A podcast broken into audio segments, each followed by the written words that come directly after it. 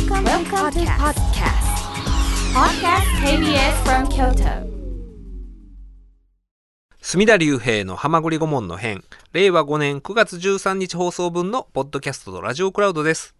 隅田隆平の浜栗顧問の編。浜栗リスナーの皆さん、お元気ですか？私が弁護士で俳優で文豪の隅田隆平です。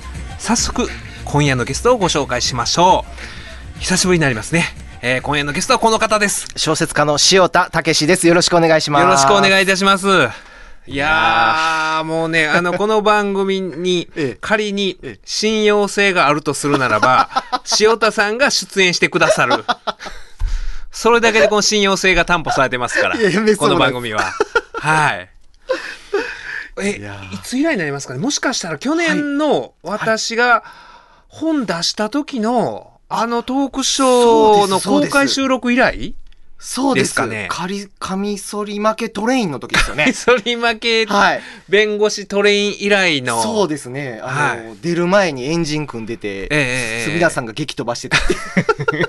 恥ずかしがるなって そうです。大谷さんに特に厳しく当たってたこういう人前出るとき恥じらいっていうのが一番だ邪魔なもんや恥ずかしかったらあかんぞ。恥ずかしがるなっつって。そうですね。それ以来ですよね。あれ以来ですかね。はい。ああの、おかげさまはでい、私のラジオと憲法も、はいえーこの間ね、ええアマゾンで見たらええ、何十万位でしたかね。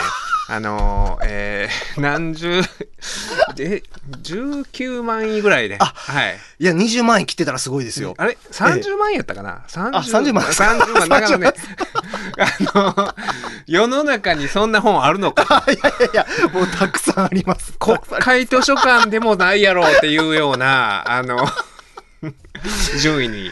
いやー、でもあれははい名著でしたよ。あ本当に。いや、あのね、今、えか過去形でね、言ってくださいましたけど。いやい、やいやいや、名著ですよ。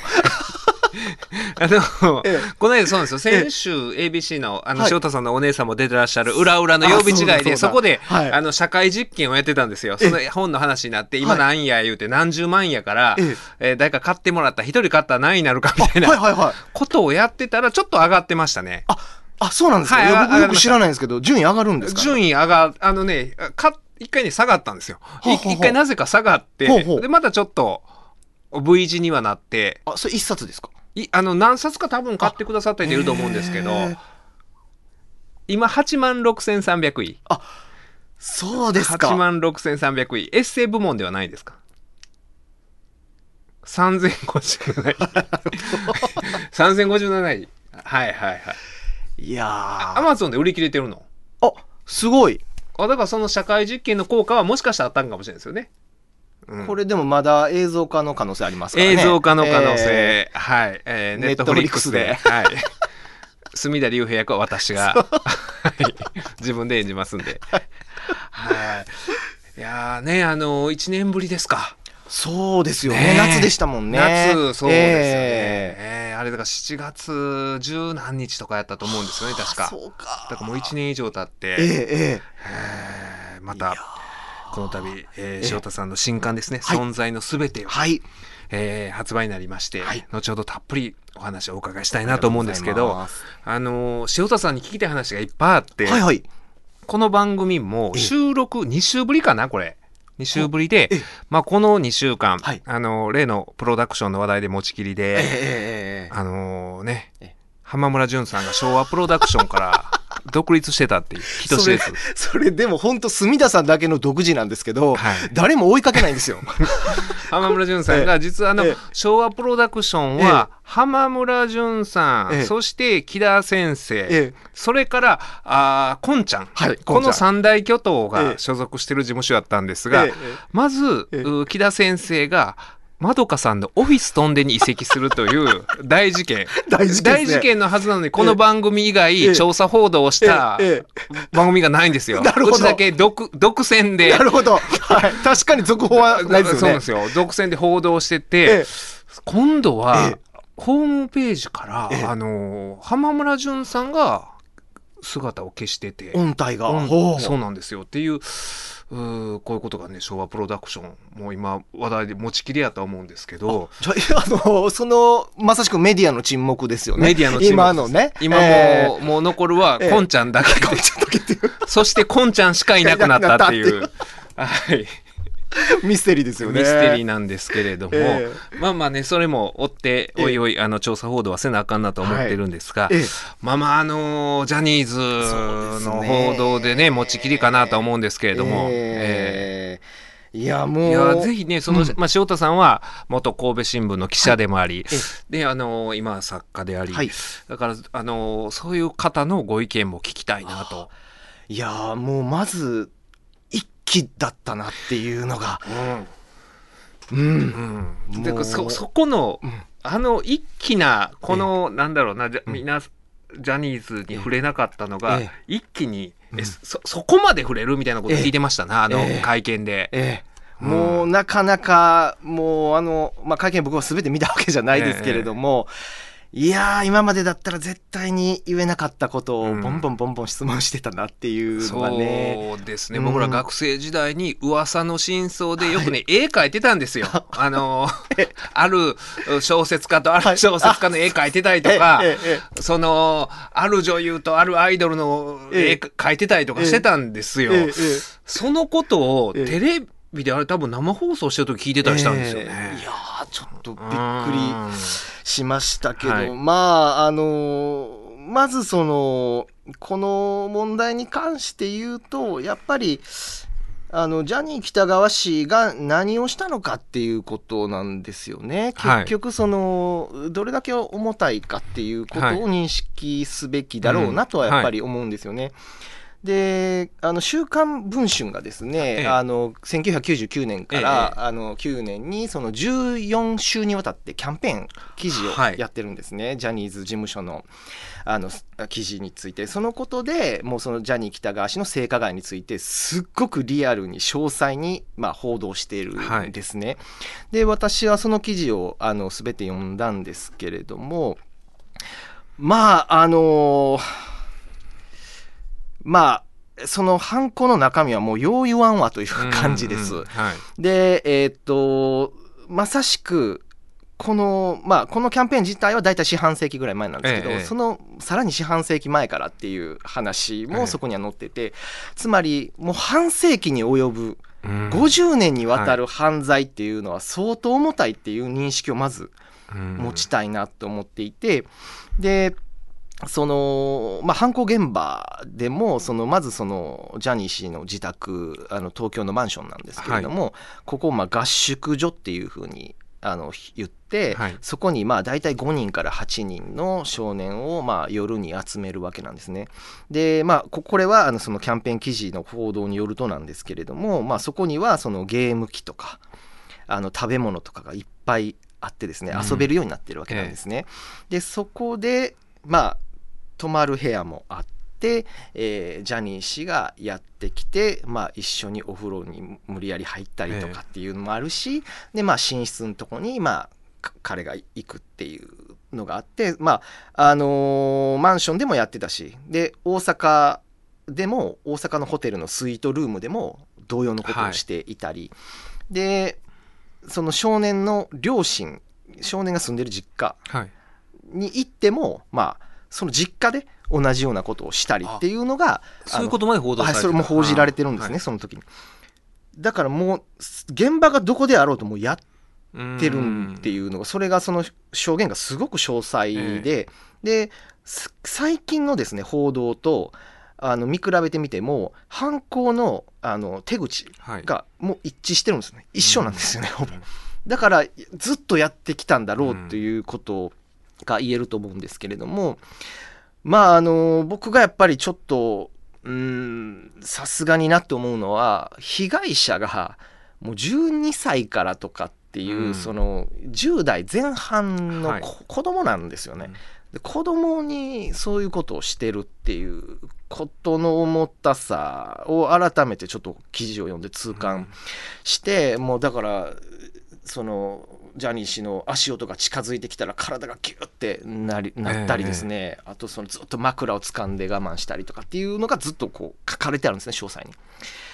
するとやっぱちょっと胸が痛くて、うん。でまたそのうん母親がねそのジャニーズのそのジュニアですよね、はい。その、えースター子供をスターにしたいと思って履歴書を送ってでも子供がなかなかその言えなくてで子供がその泣きながら告白した時にはい。親が今度私はなんてしことをしてしまったんだろうとこんなところにっますよね。ていうそれは僕は今人の親になったからえそれたまらんやろなっていう気持ちがまたあってで結局そこで応じなければ本当に扱いが悪くなっていったっていう証言があって、はい。その合宿所がまあ登竜門みたいになってたっていうことなんですよね。まさしくそのまああの権威を使ってというはい。こと。で、でまあ今回 BBC のっていうことをよく言われてるんですけどこの文春の報道を受けてですねあの2000年の1月にニューヨーク・タイムズも記事書いてるんですよね。あ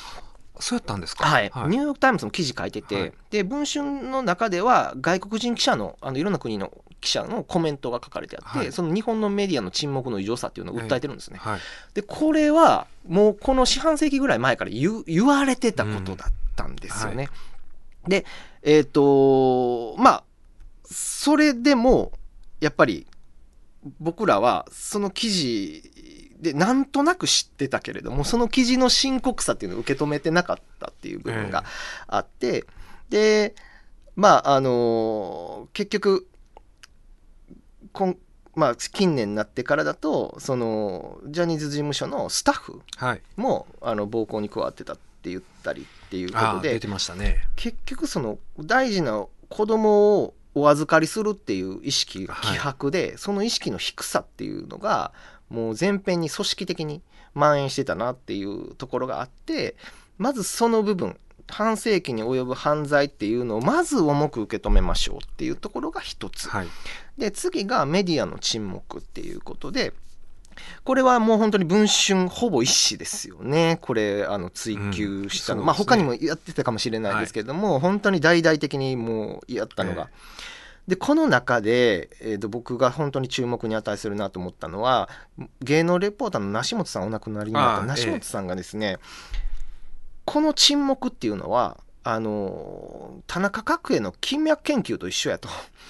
金脈研究の時も、はいあれがバーンと弾けた時にその新聞記者たちはいや知ってたよと後で言ったんやと。でこれも一緒やと。バーンと文春が書いててもいやみんな知ってるよっていう雰囲気なんだということを言っててつまり各へのところからこの99年のとこ時も変わってないっていええ。うメディアのあり方っていうのはね。でそれがまああの日本のそのメディア特有の,、まあ、あの閉鎖性っていうのが浮き彫りになったなっていうこと、そしてこのメディアの沈黙っていうのを考える上で我々の意識はどうだったのかなっていうのが常に僕は考えていて、はその時に男性の性被害っていうものに対してどれほどの意識があったかうんっていうのは思います。というのもその、まあ、今不同意、えー不同意成功って成功東西っていうねはいでその前は、えー、と強制強制成功とでその前は強姦罪、はいその強姦罪の時に多分2017年ぐらいでしたかねそこでやっと法改正で男性のそうですね虐待にええはい2017年2017年ぐらいだったと思うんですけどそこになって初めてそういう法律が改正されてるっていうことで、それがまあ1980年代とか90年代でいうともっともっとそういう意識が希薄だったし、えだから我々の中でも重く受け止めてなかった雰囲気はあったよねっていうのはまず認めたいなっていうのがあって、でえっとまあそういう中でジャニーズっていう事務所を考えた時にそういうものだっていう風な認識。つまりうん性被害というよりかはいたずらっていうような感覚で受け止めてなかったかなというふうに私は世の中の雰囲気としてはい。あったと思うんですよね。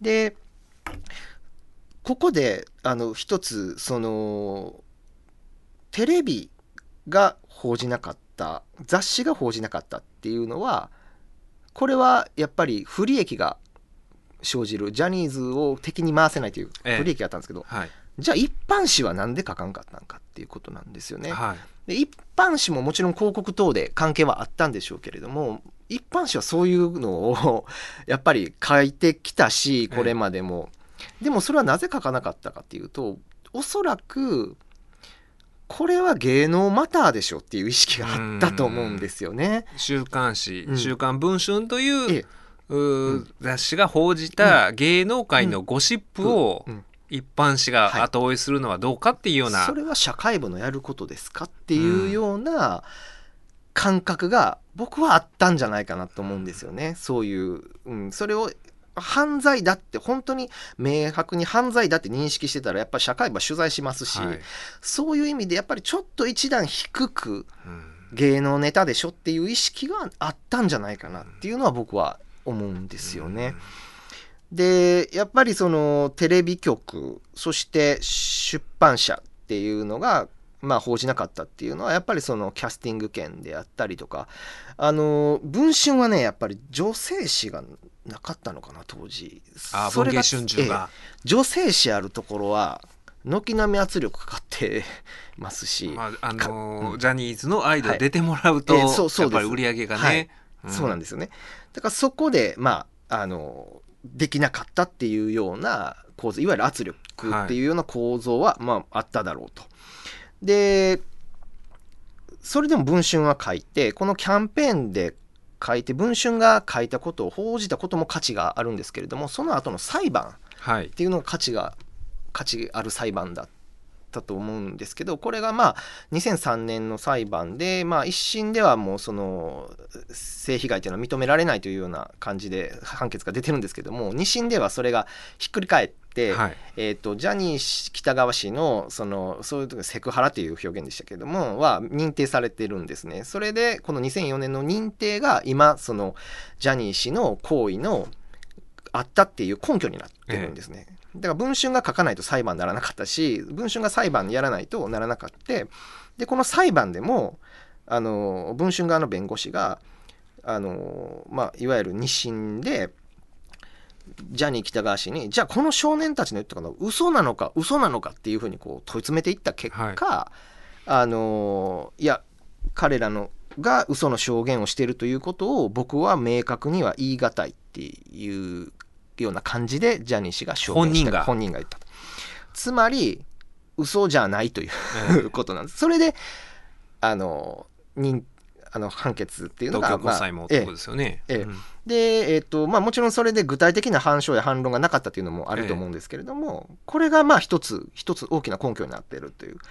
でこの2004年の段階で裁判でこれが明らかになっているのに今まで20年間、20年ですよね約、はい、うん。沈黙があって。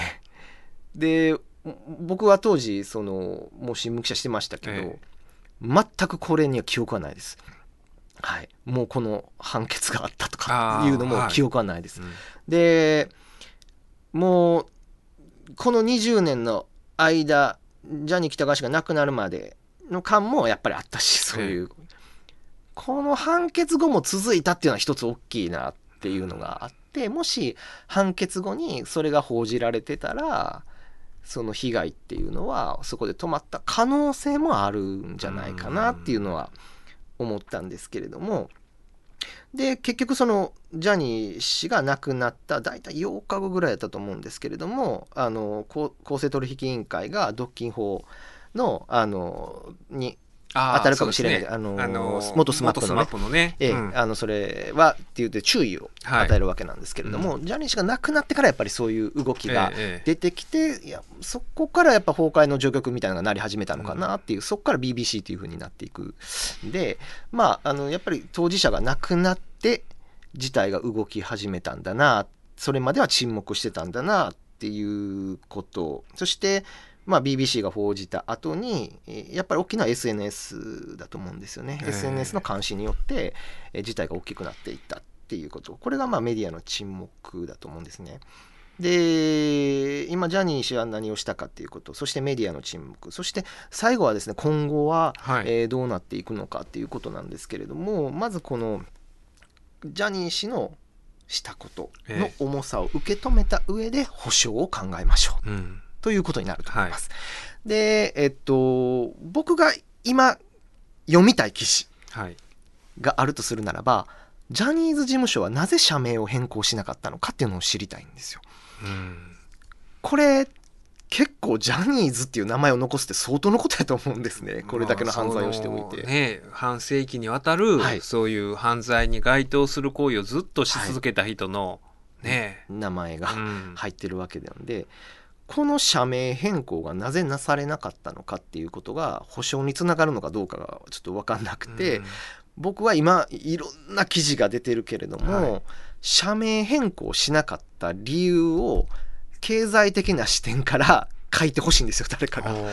これ結構大事な記事になると思うんですよね。うん、今のところ見受けられない。そうですね、ええ。なんかあのーまあ一説によると、はい。その名前が入ったグループもいてはい。グループ名ごと変えなあかんとか、はい。まあそだだからその今ジャニーズ事務所の経営陣が、はい。い、ろんなことを想定してたはずなんですよね、はい。こういうことが明らかになって、はい。えーえー及ぼす余波っていうもの、うんうん。だからそれをうん。まだそういうなんだろうなあのー世間が考えてる程度に深刻に受け止めてない部分がなんだかんだ言ったとしてもテレビ局も使い続けるであろうと、うんうんうん。そのタレントは罪はないと。タレントほんまにそうですよ。そうですね。と、はい。だからタレントは罪はないっていう問題とそういう経営者が長な長きもうだから半世紀にわたってそういうことをしてた企業と取引をすることというのはまた別問はい題はい。じゃないですか。だからその辺がただあのーうんそういう大丈夫やと踏んでの判断なんだろうなと思っててででもあのテレビ局はテレビ局で様子見のようはいなはい。感じですよね。どっかがあーある判断をしてそれが社会から評価されたら全部そっちに合わせてとか、はい。まあ今だから、あのースポンサー企業、おその CM とかに関してははい。そういう感じになってきてるでしょ。はい。ええあれがだんだん今度は、そのテレビ番組のはい。スポンサーが離れるかどうかっていうところの問題に発展していって、とかっていう部分で、最小限に抑えようとしてるんでしょうね、そういうこと。そうん。なんか本当に絶対に名前その前にあの東山さんははい。最初にコメント発表した時に社名変更も含むみたいな発言をしてたはずなんですよね。ああ、その会見の時はしてたんですかね。うんかその前、うん前の前ですよね。あもっと前です。会見のもっと前あ、あのー自分のうん。MC やってる番組で、はい。っていうことですかね。だから認識としては変えないと乗り切れないっていうのはあったではなかろうかと思うんですけど、なぜそこを守ったのかっていう、ん多分あの事務所にとってはあの会見っていうのが最後の機会やったと思うんですね。えでもそれを社名変更っていうのはもうそれは必須だろうとえうん。思うんですけれどもそれを不意にした理由は何なんだっていうこと、まああの株なのか 手続きなのか会社的な、うん何何なんだっていうのがあってそこに意識の表れっていうのが、ええうん、なんか象徴されてるような気がして結局矢面に立たせるのはタレントなのかっていうことなんですよね。もっと詳しく知ってた人が会見に出ずはい。タレントが会見に出てっていう、あの構図自体がなんとかこうしのごうしのごうとしてるうん。っていうのがやっぱりあの伝わってきてしまって、うん、僕は本当にあれが最後の機会だと思ってたので、ええ。ちょっともうあのもう厳しいんじゃないかなっていうようなうん。あの感じがあるですね。でだからあとはその怖いのは SNS の怖さっていうのは本当に諸刃の剣で、え SNS があったからこの問題はここまであの、明るみに出たと思う明るみにな出たなったと思うんですけれども、えー今度はですねそれがこうジャニーズ事務所っていう属性だけで踏み絵的な流れになっていっ。た時の人権っていうのを考えないといけないなと思ってて、あの人はジャニーズだから悪いっていう風な感じに流れていくっていうのが、そのタレントさんにとっては本当に死活問題なので、うん。ここの救済をどうするかっていうのは、あの物事を単純化しすぎるんじゃなくて、うん。そのタレント一人一人はもう現に生きてるわけなので、えそれはきっちり考えないといけないと思うんですよね。もう事務所変わったらええやんみたいな簡単に言って済む話なのか、えうんどうなのかっていうのもあると思うのでその事務所の中では本当に努力してきたと思うのでタレントさんは。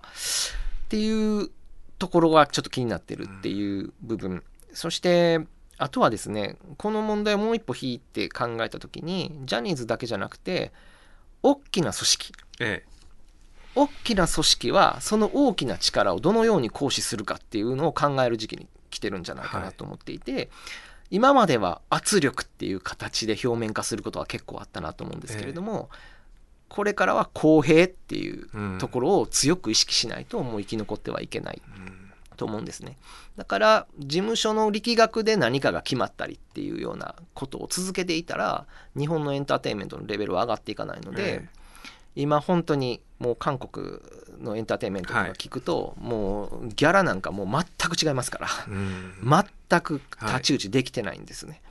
でまあちょっとエンターテインメントの端くれにいる人間としては力学ではなくて実力できっちりと演劇を学んだ人きっちりと音楽を学んだ人、はい。積み上げてきた人っていうのが実力で評価されるっていうことをしないと、日本のエンターテインメントはレベル上がっていかないし、ええ。これからどんどん国際的にあの、うんまあ、立ち向かっていけない。っていうふうに思ってるので、まあ、一つこれはジャニーズ事務所という大きな事務所のうん。ことがあったので、はい。これです終わらすんじゃなくて、うん。もう一歩引いた時に大きな組織大きな力を持ってるところは、今何を考えなければならないのかっていうのを考えてほしいなっていうのはあありますね。のこの問題が、まあ明らかになったまだこの明らかになった前から明らかになってたんですけど、あ普通に報道されるようになってからええ各テレビ局がああキャスターが神妙な顔をして、はい。これから同じようなことが起こらないようにっていうようなことをね、ええ。将来のことのように言うけれども、はい。はい。今現在進行形はのい。ジャニーズと同じような、はい。こう力関係はい。あるわけですよ、はいその芸能界には。ね。そこは、そのことをもう言及してない時点で、それはもう嘘だし、はい。ね、だからそこは本当に塩田さんおっしゃる通り、ええ。その、あのー今でもね、ええ。他方で、えなんかもうね、この、まあ SNS で議論しやすい話だから、はい。もうそのジャニーズを擁護する人は何でも擁護する。はい。叩く人は何でも叩くような、はでもそういう簡単な問題じゃないんですよ。もう全てを分けて、ええ。その性加害、被害があったことは間違いなくて、それは昔から、あの、児童福祉法違反とか、はい。あーそういうね、青少年保護条例に反する、まあ、淫行ですよ、はい。該当するような、その当時でもね、その犯罪に該当する行為があったことは間違いなくて、はそれは民法上不法行為っていうのはなることも間違いなくて、はい。それがあったことと、おだ何かしら、例えば被害者の人が叩かれたりとかね、はいええええ。あのージャニーさんのおお葬式出てたかはいらどうやとか、ええだからそれは、あの別の問題なんですよ。被害に遭った人が出るっていうことと、ええ。ええ。それは別問題で、はい。例えばもしかしたらそれは損害論の時に、はい。損害がどんだけ発生したかうん。とかいう時に、あのその損害の程度を測る時にはい。議論されるべきことかもしれないですよ。だから全部分けなダメなんですよ。例えば僕らも弁護士をやってて、交通事故で、えーで僕はもう被害者側のことやることが多いんですけれども、お保険会社の弁護士とか非常ですよ。そのもう全部そのいや、既往症でしょとか言うわけですよ。ほんまに事故で辛い思いもしてても、ええで、全部、あの、まあ、あーまあ、これは当たり前のことなんですけど、病院に今までのその通院歴とか取り寄せて、過去のも取り寄せてあ、ー既往症あるんじゃなかろうかと、この事故が原因ですかみたいな。うんだからそれは事故があったとしても、その後損害論、どんだけ損害があるかって、別の論点として議論するわけですよ。なんか全て一緒くたにするわけでしょうん。あの、今って。だからそういうんじゃなくて、加害があったことは間違いなくて。ええで、だからほんで、そのね、えージャニーズのタレントおに、えーが何か悪いことをしたわけではないっていうことももう、あのそねそれも間違いない。ええうん。だから、そこを、まあ、うん、タレントが、言うべきことを言うてなかったみたいなことまで言われてますけれどもそれは本当に我々、あのーまあ、全然ジャニーズとええ。当事者性ない立場の人間だからええ。こういうふうに言えるはい。わけで、えまあ自分が本当に当事者やったらはいどんだけ言えるやろうと。えいやーなかなか言えないと思います。よ。はい、うん、言えいないし、どういう表現にと、うん。あのーどういう表現をするやろうなとか思った時に、もう今まで何十年その世界にいて、あのーそれは誤った常識かもしれんけれども、はい。その世界の中で生きてきた人間が、はい。そっからポンと飛び出すことの、はい。それは、ええ。あのーこの短い期間でそれを判断するのは酷やと思うし、そうですね。うん、だからそこの問題とええ。また別にあの私は本当にああのジャニーズでもおねえーまあ、人気グループだったらドームツアーしてはい。何万人と動員して、えそれで、えーまああ、ね、ものすごい数のファンがいるっていう話とはまた別に、とあ一方でこの時代劇のこの武将役 こんなちんちくりんの役者でいいの？と。ええ。違うやろと、ええ。里見光太郎がやるべきやろみたいな。腰が座ってる人じゃないとね。そう、えっていう問題とはまたまた別にあると思うんですよね。うんうん。あの僕はジャニーズはあのでも素晴らしい人もいるし、はい。ただジャニーズという看板だけで出てる人もいるし、はいはい。ジャニーズでこの人はそのアイドルというポジションでは素晴らしいかもしれないけれども、この役はやったらあかんやろとかっていう話はあるわけですよ。ええええ。この原作素晴らしかったのに、え映画がこの人でやるとかね。そう。ですね、うん、それはあるわけで、はい。あのーうん、だからその辺の問題を切り分けて、だからほんまに実力主義になったらいいと思うんですよ。ええええそうですね、うん、だから実力主義。そ、それは本当にジャニーズだけじゃなくて、吉本もそうです。そうなったらいいと思うんですよ、本当に。あ吉本所属やけど言いますよや、あの、だから、あの、で僕ね、ほんまにその、迷うことがある、あるんですよ。だか自分は吉本に一応席を置いてるわけですよ。はい。この番組は通してないですけど、はいはい。通してる番組、通してない番組あるんだけれども、その中えでえ、僕が吉本のが、その、まあこれ、このね、あのええ、僕この問題でみんな結構、あの、自分のしたい議論に引っ張り込むのが、はい。一般化するとこのジャニーズの問題をすごいなんか相対化してしまうからええ。良くないなとは思うんですけど、ええ。ちょっと僕一般化しちゃいますよ。ええ。例えば、ええあの今の関西の放送業界はどうやっていう、みんな言いたいこと言えてるかとはい。う問題があるわけで、えー土曜日の朝の番組とかで 吉村さん頑張ってはる頑張ってはるとほんまに頑張ってるかみたいなことを、ええあのーね、思うわけですよ。うんうんそれをうーんねあの僕はだからそういう吉本は結構そういうふ雰囲気がある。はいうん、っていう中で、自分が吉本に席を置いてることに、あのー疑問に思う時もあるんですよ。はいこれどうしようかなって思う時あるんですよ。僕はなんで席を置いたかったら、ほんまに自分が昔ええ、あのー巨人師匠の弟子をしてて、はいその時のノスタルジーで入ってるんですよ、僕は。本当に。うんあの、うんあの時のノスタルジーで改めて40過ぎて、もう一回、あの、はい。昔いた場所にって思って、ええ。その昔僕は吉本は好きやったんで、今の吉本は好きやないとこあるけれども、うんそこに、あのー自分の中で矛盾があるわけですえよ。うん。矛盾があるけれども、うん。僕が思ってるのは今回ジャニーズの問題も起こって、だからこそいとこうと思ったんですよ。こういうことを言い続けたろうと思って。あ逆に。中でね。うん、中で、うん。あ僕と、あの、シルクさんと、善次郎さんだけだったんですけど。村本さんも村本さん。僕が一番力弱いんですけどでもそそれは大事なことかなと思うんですよね。ジャニーズはそれを言える人がいなくて吉本はまだ言えるっていうのがそうですね。うん。まあただマネージャーはそれは聞いてへんから言えるっていう部分あるかもしれないけど 聞いたら「住田さん言わんといてくださいお願いします」言われるかもしれん。聞いてへんのかって話ですよね。これから万博なんのにとかって。いや万博もプレハブなるらしいかなっていうね。ね。うん。ね。だからそういう部分を、うん。あのーほんまに現在進行形の言えへんことないかどうか、うんうんうん。あーっていうね、ううん。んあのーところもちゃんと考えないといけないし。ね。だから一個一個別の問題を、うん。なんかちゃんと解きほぐして、はい。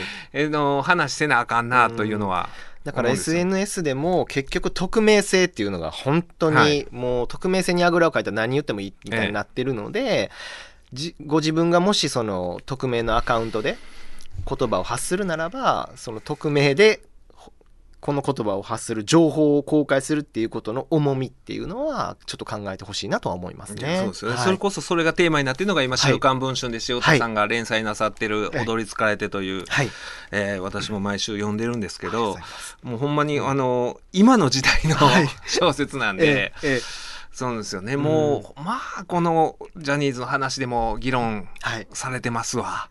みんなね。ええうん本当にもうそこが、うん、やっぱり自分の意見がもう正しいそして自分の意見と一致するものばっかり集めてしまうっていうその状況が今あってその情報が簡単に集められてしまうっていうのがネット以後のはい。状況ですのでそこはこのジャニーズの問題見ててももう本当に、うん、自分と意見が合わなかったらもうものすごく悪口を言ってっていうようなことになるんですけれども、それが本当にあの当事者とか被害者の、えー未来につながるのかっていうことは考えてものを言わなければならない、うん本当に対面のつもりではい。言葉っていうのは発さなければならないっていうことは思いますね。でその僕がさっき吉本の話しましたけども、本当にあの僕は吉本から払われてるギャランティーがほんまにね、はい。ええ。あの小遣い程度だから僕は言うわけですよ。僕にとってね。僕はこれがほんまに劇場主体に、はい。そこにあのもう骨をうずめてる人間であれば、はい。僕は沈黙を貫くと思うんですよ。だからそうそういうもんやっていう部分をね。そうなんですよね。だからジャニーズの人も、あの何もやっぱり僕は言えないなって思うんですよね、うん。うん。そこに生活の基盤があって、ええ。ーでじ自分の番組にたくさんのスタッフがいて、はいっていう時に、はい。あのーほんまにあの張り裂けそうな思いやと思うんですよ。はい。これ言わへんこと、ね人ええ。そう人によって違うと思うんですけど、はそういう人もいると思うんですよ。もうえ言いたいけどやっぱり言われへんってもう,、はい。もう瞬いろんな瞬順の末に、そういう決断をね、うんうんあのーしてる人もきっといるやろうし。ええええ。うん、だからそそのやっぱり立場立場でそれは言われへんでっていう、結局尖った正義感みたいなのがやっぱり拡散されるんですよね、うん。でもやっぱり本来正義って優しさが含まれてないといかんから、丸い正義感っていうのがもっと目立つようになればいいなっていうふうに思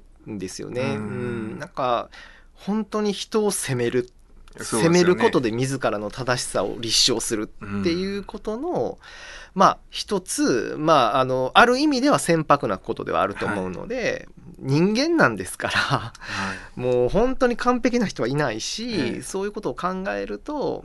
まあ、自分のことを棚に上げてっていうのが匿名性の本当に、ううんんあの特徴かなと思うんですけれども本当に今この人が目の前にいたら私がこれ言ったらどんなに傷つくだろうか、はい。どんな顔をするだろうかっていうのええ。を想像して情報を公開するっていうことはこれからの基本になるんじゃないかな、うん。基本マナええーになっていくんじゃないかなと、うん。人間ですから必ずそのいいようには動いていくなっていくとは思うんですね、えうん、でもそこは今あのできてないので、うん SNS のおかげでジャニーズの問題はこうやって透明化されてきたんですけれども、一方で SNS のせいで辛い思いをしている人もいるっていうことは肝に銘じないといけないとは思うんですよね。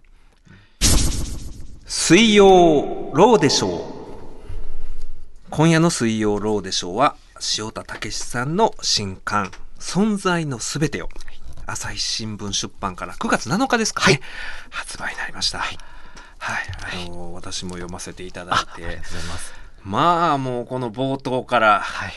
あの どどこまで話していいのか難しいんですけどあのえーまあ1991年、はい。平成3年の12月に、ええ。ーっと横浜ではい。誘拐事件が起こるんですね。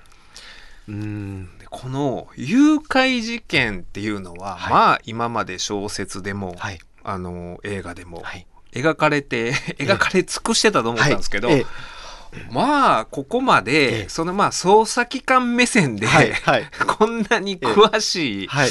あこういううーなんだろうなあー陣営をこうチームを組織化してええ。っていうのがもうおこんな分単位えで誘拐事件が起こったら警察っていうのはできてえっていうでこういう展開をしていくっていうことは僕は全く知らなかったはい。ので、え。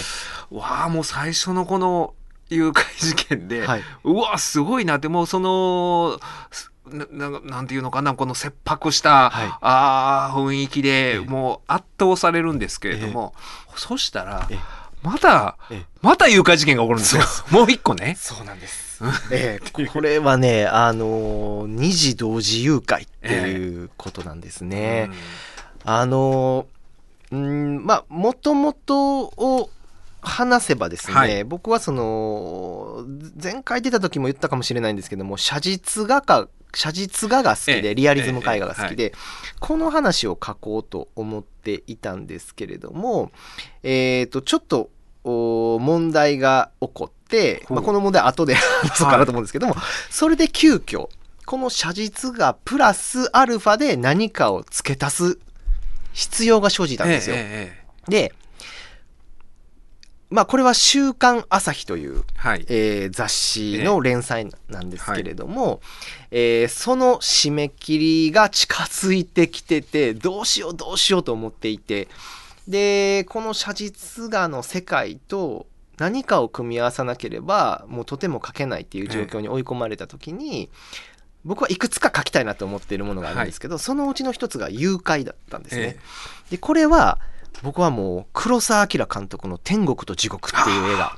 ええ。もうこれはすごい映画えではい。もうこそれこそもう緊迫感の極致なんですよね、もう身代金のあの運ぶ攻防、犯人と警察の攻防っていうのはすごいものがあって、まあ、例えばですねその身代金を犯人から要求されるのは厚さ7センチ7センチ。のバッグに入れろって言うんですね。で、それを持って列車に乗れって言うんですね。えで、その列車に乗って、あのー犯人がどうやって要求してくるかと思ったら、列車の中にある電話が鳴るんですね。ええそれで、あの、その人が呼び出されて、その身代金を運ぶ人が呼び出されて行ったら、そこの電話の横に窓があるやろと。はい。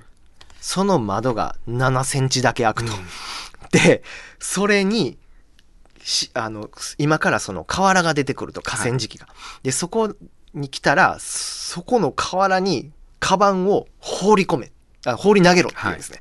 で、そこで、カバンを放り投げたら犯人が拾いに来るんですよね。で、その犯人の模様を警察が先頭車両でビデオで撮るんですね。えでビデオで撮るのを顔を隠しながらバッとビデオで撮るんですけどその緊迫した攻防がすごいんですよね。でこれはものすごい映画を見てしまったっていうことで何回も見てて、はい。い、つか自分もと思って今回誘拐を書く、うん。ででも誘拐っていうのは書き尽くされてるので、どうやってもつまらないっていうことで締め切りが近づいてやばいやばいやばいって思ってた時にもう本当にある日ふとハッと思ったんですね。2人誘拐されたらええ。と思ったんですね。でこれで誘拐っていうのはそもそもその身代金目的誘拐っていうのは犯人があっち行けこっち行けっていうので捜査のその県警の全あの勢力っていうんですかね、ええ。それを注ぎ込んで人員をでね。人員はい。を注ぎ込んで捜査をするので、もし同じ県内で 同時に起こったら、もうこれ混乱するんですよ。全くだから想定してない、えはいもう全てを注ぎ込むのが誘拐事件なわけですから。はい。だから、これがもし起こったらっていう想定で、で、ただこれやりすぎかなと思って、すぐに編集者に電話して、ちょっと笑わんと聞いてほしいんですけど、今こういうのを思いついたんですけど、どうですかって聞いたら、いや、それ面白いって。で、今度はその警察関係者に聞いたら、はいそれやられたらたまらんっていう答えが返ってきて、それで、じゃあ僕がそれを書くならっていうことで、徹底的にリアルにしようと思ったんですよね。そこでもう、この、警察のまず動き、はい。えっ、と、身代金を要求された家族のもとにはどんな警察が行って、そこではどんな無線を置いて、どんな自動録音機を置いて、その自動録音機はどこまで無線が飛ぶのか、そしてその自動録音機を置くときに音が鳴ってはいけないので毛布を敷くとかね、なんかそういうところをもう徹底的に取材して、はい。そしてまあ実際にそのあの身代金を運ぶ時のあの無線の送受信機の大きさアンテナの長さ素材そういったところまで全て取材し警察の人員配置、はい。何班何班何班っていうのがあってそれぞれどんな役割をして、どういうところで待機するのかっていうのを、えーこれはノンフィクションでも出てないですこの情報は。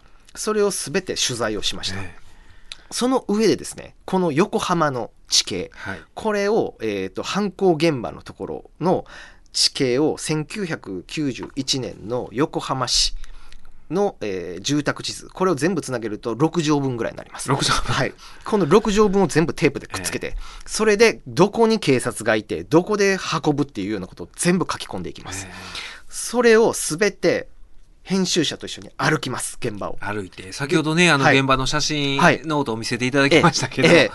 まあ僕はあのこの本読みながら、これは相当取材してるな思いましたけど、はい。まあ、ええ。あやっぱりええ。ここまでやらなきゃい。けへんわなっていう、それがもうそれで写真を逐一撮っていって、で実際に道間違えるシーンとかあるんですけど、それは僕は実際道間違えてます。でもう例えば石畳があってあこれはなんか古き良き感じやみたいな感じで平成3年当時もここを通ってみたいなことを思って店の人に聞くと「いやこれ当時アスファルトやで」とか言うんですよ。えそういうことも一個一個確認していって臨場感を出していく。つまり操作と地形っていうのをええ。両方組み合わせた時に、まああ、ものすごい情報量になるんですけど、ええ。それを時間軸にもう一回振り分けていって書いていく、そしたらもう全部知ってるもんですから映画みたいなんですよ書いてたら原稿。ああもう脳内で、はい、じゃあもう止まらなくなって、ええ。それ50ページになる予定なんかなかったんですよ。はい、でそれをやっていくと刑事のかっこよさええ。っていうのも出ますし、もう身代金を要求される、えー親族を誘拐される家族の切迫感。はい。犯人とのやり取りみたいなのもものすごくリアルに本当に1分ごとに計算していくみたいな感じでリアルにやっていく。それが2つ同時に起こった時にどうなるかっていう。そうなんですよ、はい。これをだから読んでると本当にその詳細かつ具体的にええ。捜査、あーそういう、まあええ。捜査陣営、ええ。まあ、警察がはい。どういう布陣を敷くかっていうことが、あまりにも詳しく書いてるから、ええ。そらこれ同時に起こったらえらいことになるでっていうことが、ものすごいリアルに感じられるんですよね。ええ、そうなんです。もう本当に分けるのは不可能で、しかもうん。誘拐って、特殊訓練を受けてないととてもできないんですよ。ええ。一つのことを例えば犯人捕捉犯っていうのにいたとしても現場がコロコロ変わるんで今度は犯人捕捉犯から先行遊撃犯になるとかってね、ええ。あのコロコロコロコロ役割が変わるんですよ、はい。刑事の。それ全部できないとダメなんですようん。だから訓練を受けてないとできない。だから本当に大規模県警でも集められるっていうならほんの少しの捜査員なんですよ。ねえ、だから本当にその実際のリアルな誘拐事件を体験したことあるなんていう人はええわずかなわけなんですよね。はい、そうなんです。うんだからこの中で人数を振り分けてええやっていくっていうことがいかに厳しい戦いであるかっていうことがその序章で表現されてるんですね。本当にその警察のリアリティ、はい。あまああの罪の声の時もそうでしたけど、はでそのこのリアルなあーこういう捜査の体制を描けるのはやっぱりその塩田さんの新聞記者やった時の 取材の仕方そうですね。ね。ってえ。えいう、やっぱりこう頭の中でパズルを組み合わせていくんですけども、最低限この情報が必要で、ええ。今度情報が集まった時にこの情報が集まった段階で見える枝葉があるんですね。一旦そこまでいかないと見えない枝葉があるので、それはもう勘で組み合わせていって勘から少しずつ具現化していくっていう作業なのでやっぱりある程度経験を積んでないとあのできない構成ではあると思います。でそのねまあこの後お話は、はい。そういう先ほどおっしゃってた写実の、絵画の世界を取り巻く、はい。にえー人間関係であったりとか、ええ。あー家族の物語になるんですけれども、そのそれをだから最初メインでやってて、えそれだけじゃあーダメだということで、ええ。まああーつけた話なわけですよね。ええこれ。そうですそうです。そ そうとは思えない。もう完全にねあの成り立ちは別です。はい、だから締め切りに追われてはい。苦し紛れにっていう足し算やったんですけど、ええそこでっていう感じだったんですよね。うん。でねあのそのこのおね二児同時誘拐事件、ええの子供が同時に誘拐された事件が思わぬ終わり方をして、はいその30何年前はね。はい、そうなんです。ねえええまあ、ここからあのまた、えー始まっていくんですけれども、そのまあいろんなところでもう書かれてるんで言うんですけれども、二児同時誘拐のあの中で結局子供っていうのはあの、すえー空白の3年っていう時を経て、子供が帰ってくる。帰ってくるんですよ。被害ええ。被害児童が。はい、ただかたくなに何も言わないんです、3年何があったかを言わない。でこの空白の3年っていうのが発生してから事件が30年全く謎のままなんです。えはい、でこれをあの新聞記者で当時新人記者だったはい。門田二郎っていううん。新聞記者がいてこの人が54歳に今なってて、ええ。ーそれは全国紙で今もう支局長をしてるぐらいの,、はい。あの記者なんですけれども現役記者ではもうほぼないんですね。で彼がその30年前の、えー中核を担った刑事の死をきっかけにはい。被害男児の今を知るわけなんですね。でこの被害男児っていうのが、えー実は超人気写実画家になっていたと。30年の時を経て、はい、えでここから空白の3年に何が起こったのかっていうこと、うん。この写実画家になってた画家っていうところが当時誰も引っかからなかったんですけどこの画家というフィルターを通して見てみると、ええ。あれ？この事件実は？っていうふうにつながっていくんですよね。それで門田が再取材もう執念の再取材をしていくっていう。えでその、はい。おね亡くなった刑事、はい。親しくしてた、あー刑事のええ。死をきっかけに、ええ。まあそういうう再取材をするんだけれども、ええ。実はその 刑事もはい。取材、あー取材じゃなくてええ。捜査を、はい。お終わった事件を、はい。もう人知れずずっと捜査し続けていた。はい。もう定年後に潰しきれなかった筋をうん。一人で回ってたんですよね。ええ刑事の執念、新聞記者の執念っていうのがあって、まあ30年経ったから話せることも出てくるしええっていうことで、そして画家というフィルターを通した瞬間に、うん。取材の、まあその、フローチャートとか変わってくるわけですね。えそこでやっと浮かんでくるものが見えてきてそこには30年というこの平成の時代性っていうのもあったり一人一人の人間のが生きてきたっていうそのうん足跡みたいなのも浮き彫りになってくるんですよね。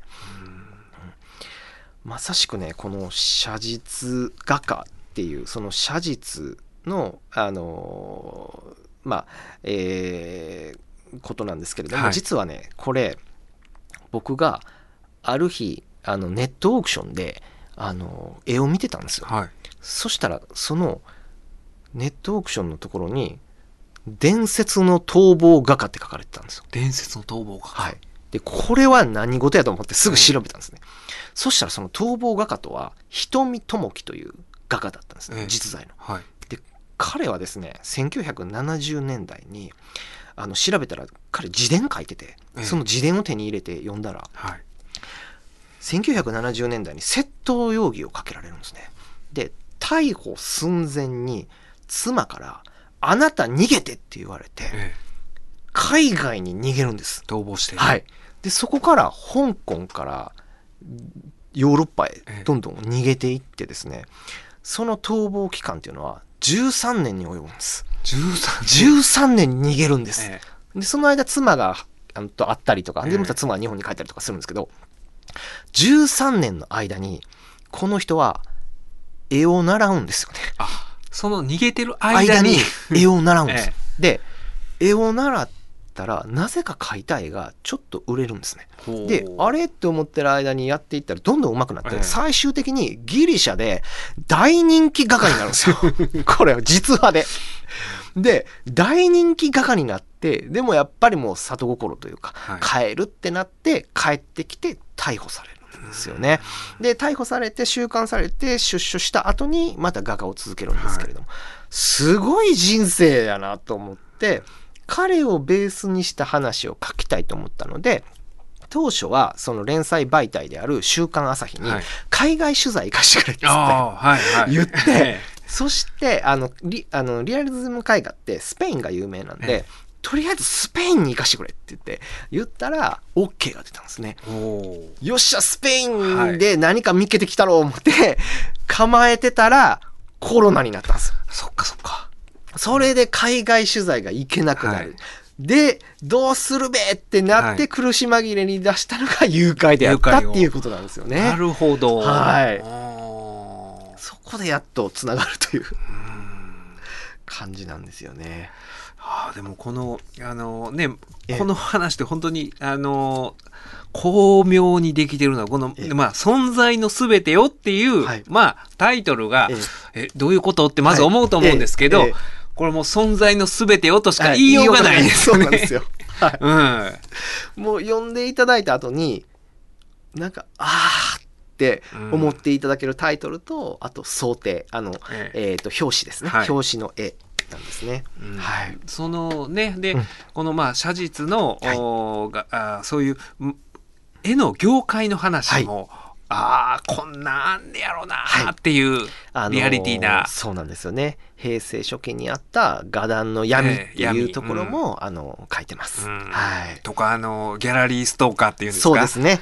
あのーこれはね、あのー日本のね、画壇というか、あのー特有なんですよね。百貨店っていう存在があるんですよね。あるんですよね。えーうん海外ではないんですよね。百貨店が中心になって、ええはその、百貨店で個展をしたらステータスっていう、うん。何かあの絵画界、画壇で大きな賞を取ると、百貨店で個展するという。うん。そして、その百貨店が中心になって、まあ、あの、画量というか、つまりその、1号いくらっていうのを、あの、決めて、えー年間に出るっていうような特有の文化があるんですよね。だからここの百貨店関係者にも取材をし、え。そこで出てきた問題。で、これはね、やっぱり SNS 時代、特にあの気をつけていただきたいなって思うのは、やっぱりその女性画家であったりとか、えーやっぱりこの女性画家がえー SNS で、えー個人で絵を売るとき、ええーやたらその絵を買う、まあ、男性客っていうのがいたとしたら本当に本心で気に入ってくださってる場合もあるんですけれどもやっぱり下心があるっていうケースもあるみたいなんですよねうんお話を聞くと。うん、だからそういうのもやっぱあの現代特有のうん問題も出てきていて。うん百貨店は百貨店で、まあ、その美術画廊っていうのがあるんですけれども、まあ、そこでの話を聞いたのもここではストーカーっていうとも入れてます。はい、であのねこの写実の描くこのプロセスはい。っていうのが本当にうんこの過去の30年前の事件を丹念に、うん調べる新聞記者の調べ方にも相通ずるし、えええ30年前の事件をええ捜査する警察の、刑事の調べ方にも相通ずるし、はい。だから本当に、あ、でね、あの、私この本を、はい。あの、お送りいただいて、ええで、先週ね、はい。あの、この番組でちょっと告知はしたんですけど、あうちの、あのあれなんですよ、えー妻のおじいちゃんが、土橋淳。そう。はい。はい。えーああいう、まあ、画家はい。で、ええ。あの、パリとかで、まあ、あの、活動してたんですけれども、その、お生まれ故郷の、あの、福島県の郡山の市立美術館で9月2日から個展をしてるんですけど、まあ、あの、思ってたよりも大規模で、びっくりするような、ぜひね、あの、これ聞いてくださったる、くださってる方、なかなか郡山行く機会はないかもしれないですけど、行ったらお立ち寄りいただきたいんですけど、で、ちょうどその行くこのええ。往復で読んでたんで、ああの、僕全然絵とか不勉強なんですけど、でもなんかね、あの、で、その行った、そ、ここのええ郡山美術館の、え一律美術館の菅野さんっていう館長が、あのーまあ、もう定年退職で、で、うちの妻のおじいちゃんの、もう不安、まあ、だから、あの、すごい人知れず知る、えあの、あ知る人、ごめんなさい。知る人ぞ知る。ごめんなさい。ええ。知る人ぞ知るような存在なんだけれども、まあマニアックな人で、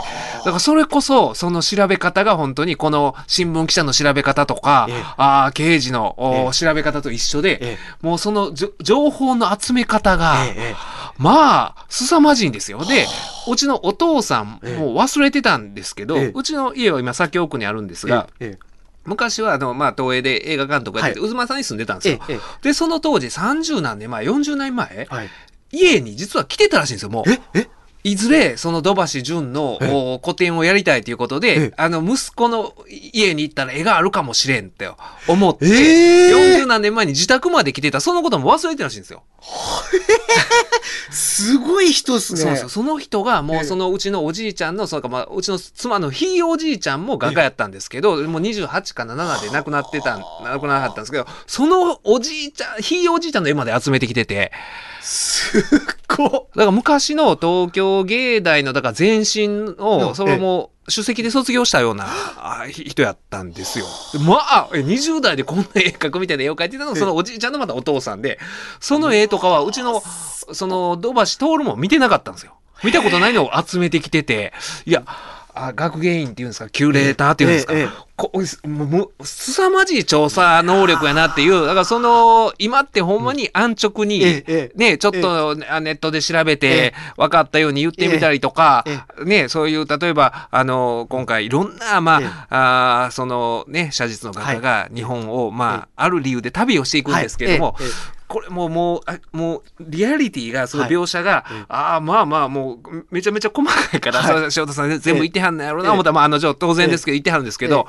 そういう調べ方はやっぱりね、ええ。あのーそういうプロの新聞記者もええ。プロの学芸員もやっぱりするんですよね。えいやーそうですね。だからそれは塩田さんは神戸新聞でもうそれは、あのはい。職業的な訓練を受けられた、叩き込まれたと思うんですけど、その学芸員の館長にしてもまあそはその人はまあ当然大学院でそういうの学んでらっしゃったんですけど、そういう人の調べ方はやっぱ専門性ってすごいです。すごいです。新聞記者ってやっぱりどうしても広くね広く浅くみたいなところどうしてもあるんですけど、学芸員さん専門家のあの知識の深め方。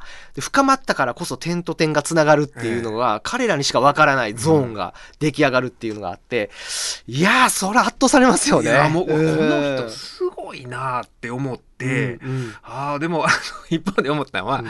そういううーね大学院で調査とか職業的に学んでもいないのにそれをしてる M 角さんもすごいな。M 角さんとかもう今柳田さんお話伺ってて M 角さんと柳田さんのマウントの取り合いみたいな エピソードが出てきて。本当にだからね、でもあのーもうものすごいマニアックで、ええ。ほんあのーだからファミリーヒストリーをやってくれたみたいな感じでもう感激したんですよね。うわこれは。草刈正雄さんのやつすすごかったらしいですね。僕見ねれてないんですけど。すごかったですよ。あれは。ねまあだから、えうん。やっぱ NHK ってすごい。NHK すごいんですよ。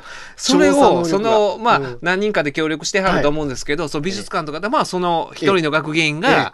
あーまあ、ほとんど担ってたと思うんですけど、やっぱりすげえなって思って、その専門家の専門性、ね調査能力。はい。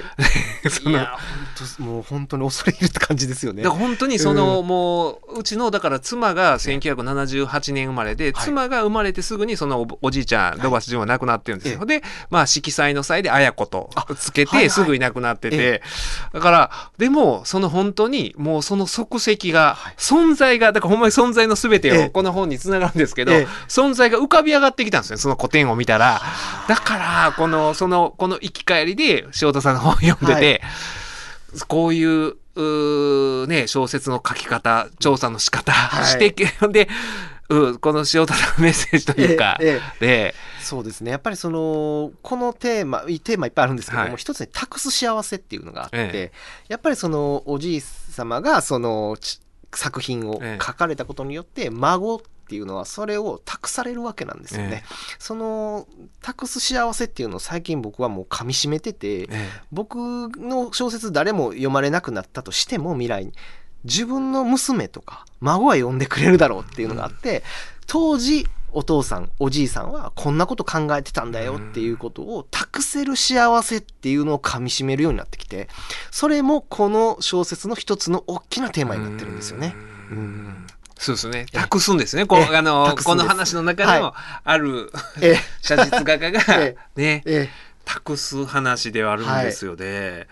だからそのあのいろんな専門家が、その専門性僕もすごい専門性とは何かっていうのええ。をこの本を読んで感じるものがあってその読んだシチュエーションもそうなんですけど、ええええ。もうやっぱりそこはもう画家をお取材して直接いろいろお話を伺ったっていうのもあって、まああのちょっとまたこの後お話ししようかなと思うんですけれども、その野田博先生ええ。という方に出会えたことっていうのが、まあ、一番大きかったかなと思います。